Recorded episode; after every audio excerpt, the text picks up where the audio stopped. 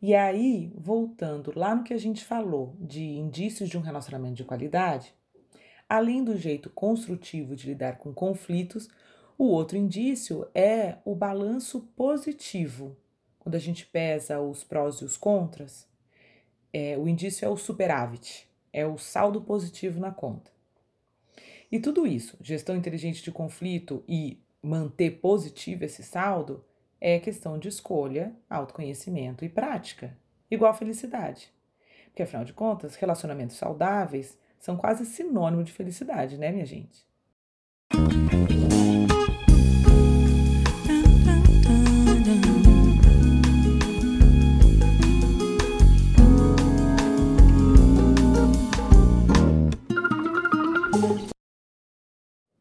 Oi, eu sou Camila Rondon e esse é o Vai Ser Feliz, o seu programa de treinos de felicidade. Porque felicidade é questão de escolha, autoconhecimento e prática. Falando em prática, né? Falando em treino, quero contar para vocês que se encerra agora no dia 15 de junho a promoção de 15% de desconto na compra do meu workshop, em que eu conto como é que você pode colocar na prática o que, que a ciência vem estudando, o que, que a psicologia positiva vem estudando e comprovando que eleva mesmo o grau de felicidade, de satisfação com a própria vida, tá? O primeiro módulo desse workshop, ele tá de graça no site. E ele vai ficar lá, acabando a promoção ou não. E o workshop, obviamente, que continuará a venda, acabando a promoção ou não. Mas o desconto de 15% é só até dia 15 de junho, tá? Então, o primeiro módulo, o desconto de 15%, o link para comprar, tudo está no site www.vaiserfeliz.com.br. Vai lá! Bom, então já falamos de gestão de conflitos no episódio anterior. E nesse nós vamos falar sobre como manter o saldo positivo dessa relação. De novo, eu estou me embasando nos estudos conduzidos por psicólogos especializados em casais, mas quase tudo aqui se aplica a qualquer relação que você considere importante e que você quer investir intencionalmente para manter essa relação positiva, saudável e feliz, tá? De novo, intencionalmente, conscientemente, por escolha, porque quer, por se comprometer a dar o seu melhor para a coisa ser boa, né? E como recebi mensagens falando que vocês gostaram da cantoriazinha, vamos lá de novo.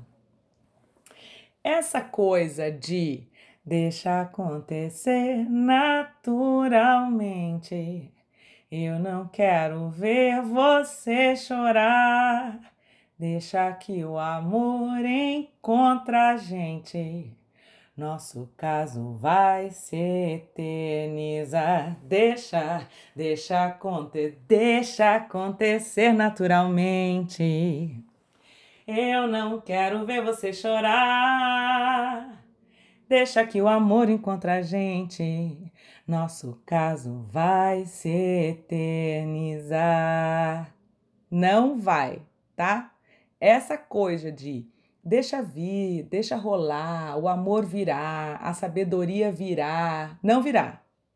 Se você não investir em conhecimento, em autoconhecimento, em treinar novos comportamentos de forma consciente, vai acontecer o que acontece estatisticamente com todo relacionamento. Você pesquisar. Depois de seis, sete anos, vem uma crise forte, porque todo relacionamento é alto e baixo, né, gente? Mas depois de seis, sete anos vem uma crise forte. E aí alguns conseguem se mexer, se virar para se salvar e outros não. Bom, dada a sacudida, vamos falar de coisa boa? Meu workshop. Mentira, tá? Já falei. Como criar esse saldo positivo que vai manter a saúde desse relacionamento, para que ele se mantenha resiliente, para poder passar pelos altos e baixos que são naturais da vida. Sabe aquela coisa dos pequenos gestos intencionais, altruístas, generosos? Vou dar um exemplo meu, tá? Todo dia eu acordo, eu pego um copo d'água, Aí eu pego um cubo de suco verde, que a gente faz o suco verde, coloca na ai, no negócio de gelo e deixa congeladinho. Aí eu pego um copo d'água, pego um cubinho desse suco verde congelado, coloco dentro do copo d'água e espero derreter enquanto eu vou fazendo outras coisas.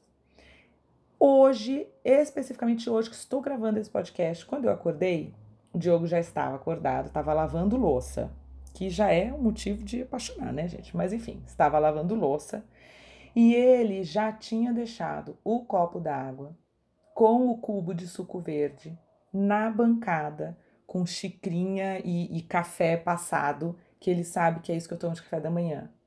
Ai, mas achei tão bonitinho. Voltei para trás e arrumei a cama bem do jeito que ele gosta, que eu nunca faço, a cama é sempre bagunçada. Eu voltei para trás e arrumei a cama do jeito que ele gosta.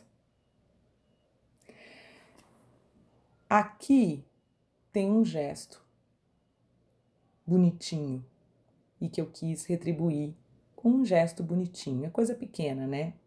Mas aqui também tem treino de olhar, né, gente? Eu escolhi ver o copo meio cheio né? É, eu escolhi sentir gratidão e eu escolhi retribuir. Eu poderia ter me apegado ao fato de que ele molha todo o chão da cozinha quando ele lava a louça, e é algo que sempre me irrita, e eu sempre falo, ai, nossa, não precisa lá molhar tudo, sabe?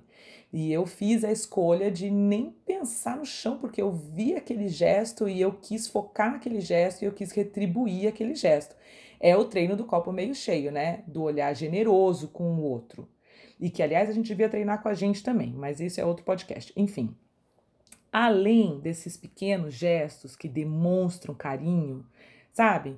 É, ser generoso, buscar o lado bom em vez do, do da, da, crítica, elogiar de verdade, falar mesmo mais vezes o que, que você admira, o que, que você vê de legal, agradecer pelas coisas, sabe? É, outra coisa, é, recorrer a experiências passadas. Isso também é bem bom.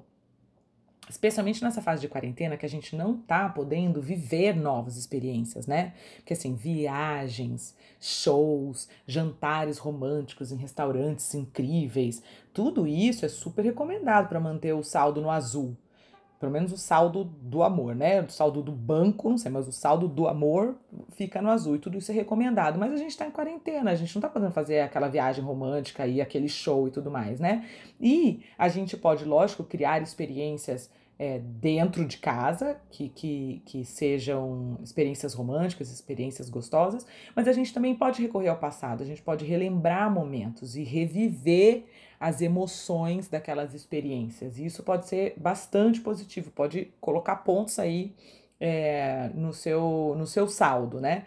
E assim, como eu tava falando, não precisa ser uma coisa mega wow, sabe? Vou dar outro exemplo esses dias, na hora que a gente foi preparar o almoço, eu peguei e coloquei a nossa música. Fazia um tempão que a gente não ouvia. E aí, eh, Diogo meio que se surpreendeu assim e olhou para mim, e aí a gente trocou olhar assim e a gente sorriu e o olho dele encheu de lágrimas, que Diogo chora emocionado. É tão lindo isso. Ele fala que é porque ele é pisciano com um ascendente em câncer. E eu acho tão bonitinho. E aí o, o olho dele emocion... o olho dele encheu de lágrima, daí eu chorei também. E aí foi super bonito. Foi super singelo, foi tão, sabe? E não é nada, gente. É uma música, sabe? Às vezes assim, puxar e dar um abraço longo, sabe? É tirar para dançar na sala no meio de um, um, um fim de terça-feira qualquer, sabe? É, convidar para rever o vídeo do casamento, o álbum de fotos daquela viagem que foi especial. São essas coisinhas que vão somando pontos positivos. É legal também pensar em ter ritual junto, sabe?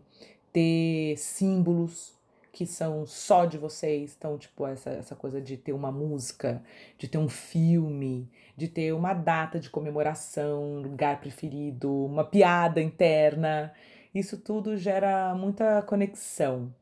E outra coisa que também fortalece é criar alguma coisa que dê sentido para essa relação, sabe? Que dê propósito, que dê resposta para a pergunta do porquê mesmo que a gente está junto, é, por que mesmo vale a pena investir nisso daqui, Então, uma das formas de fazer isso é compartilhar os sonhos pessoais.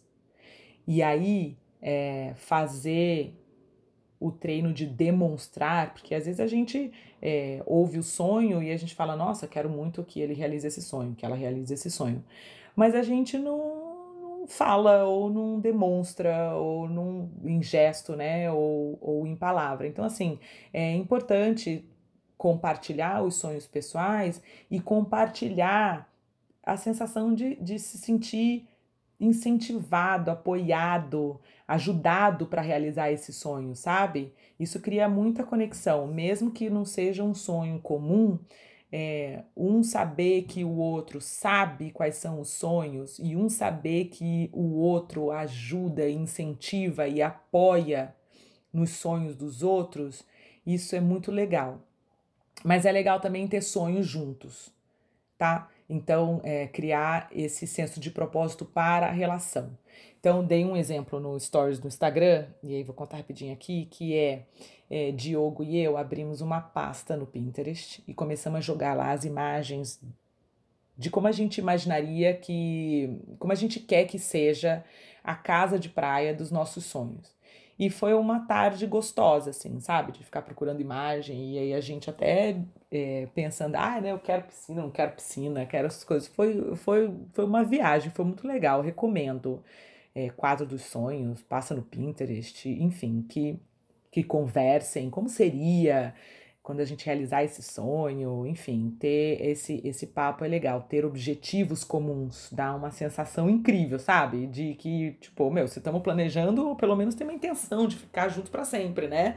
E aí, é, nesse sentido também não precisa ser só sonho material, pode ser sonho imaterial, né? Por exemplo, teve um, um papo nosso aqui de início de quarentena, que aí a gente identificou que nós dois tínhamos a frustração de nunca ter conseguido realmente estabelecer uma rotina noturna, sabe? Cada um tinha a sua rotina matinal estabelecida, e claro, veio quarentena e mudou tudo, mas a gente criou uma outra rotina matinal.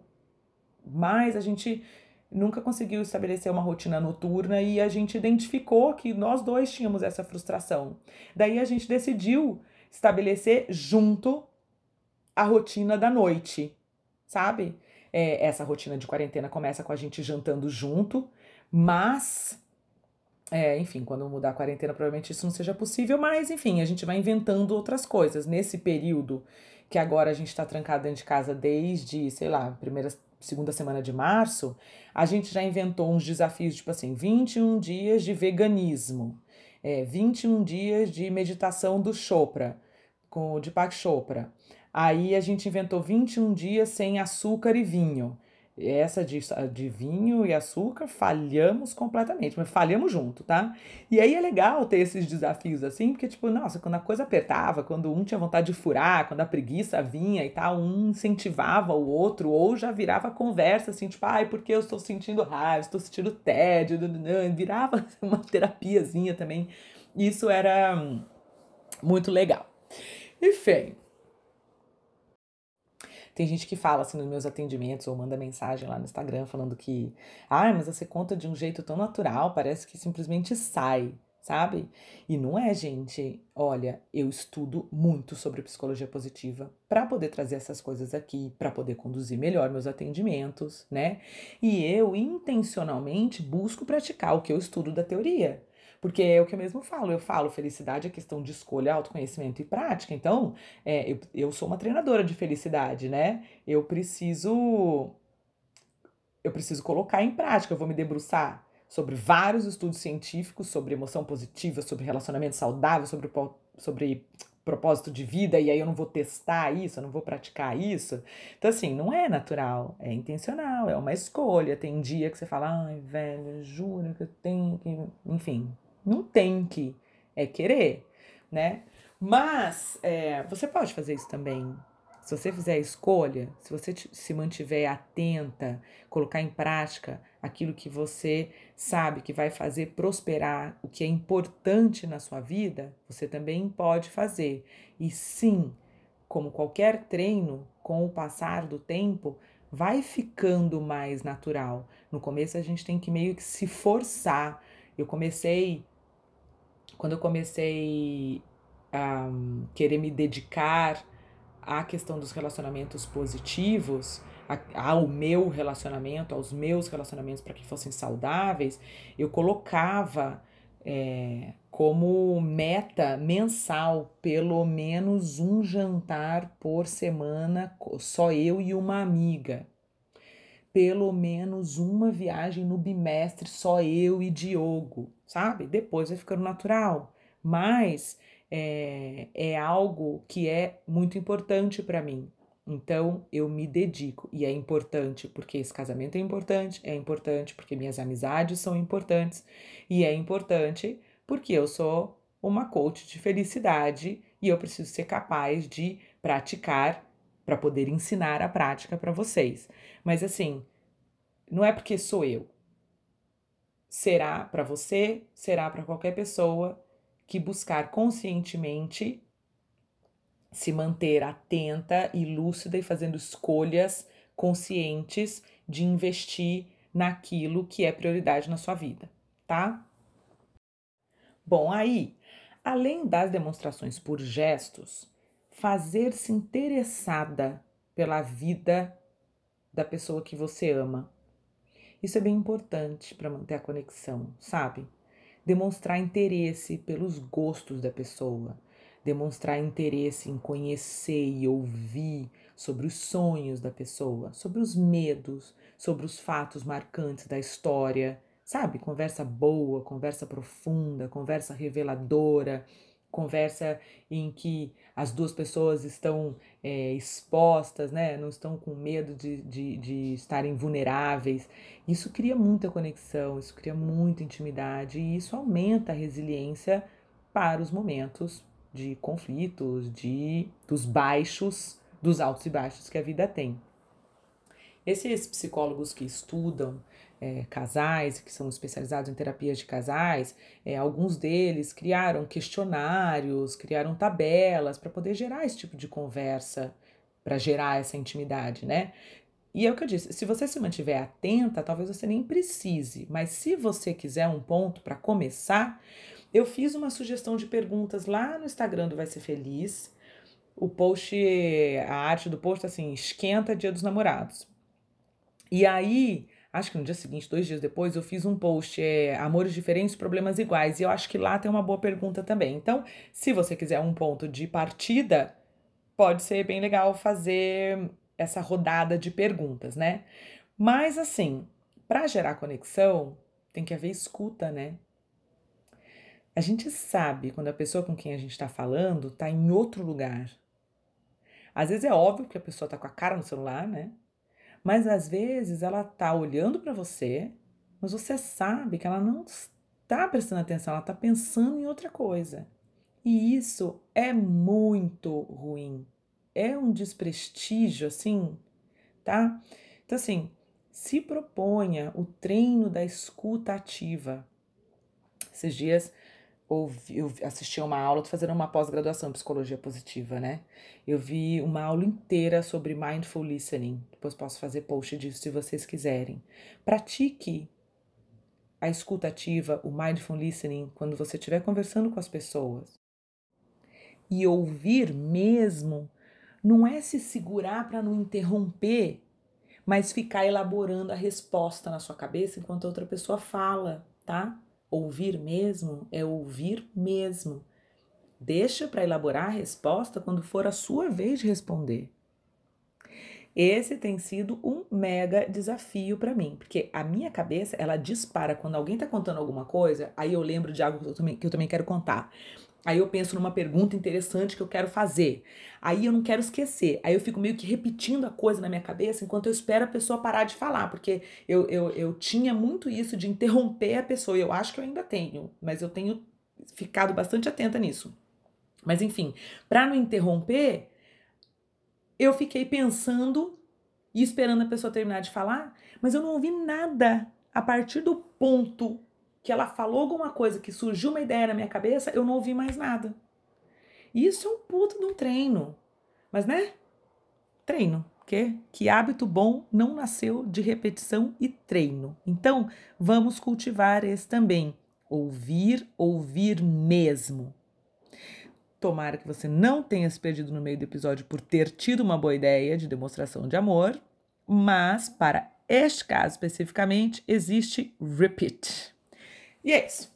Que a gente saiba priorizar o amor e investir nas relações, porque essas estamos aprendendo nessa quarentena, né? São nossos maiores bens.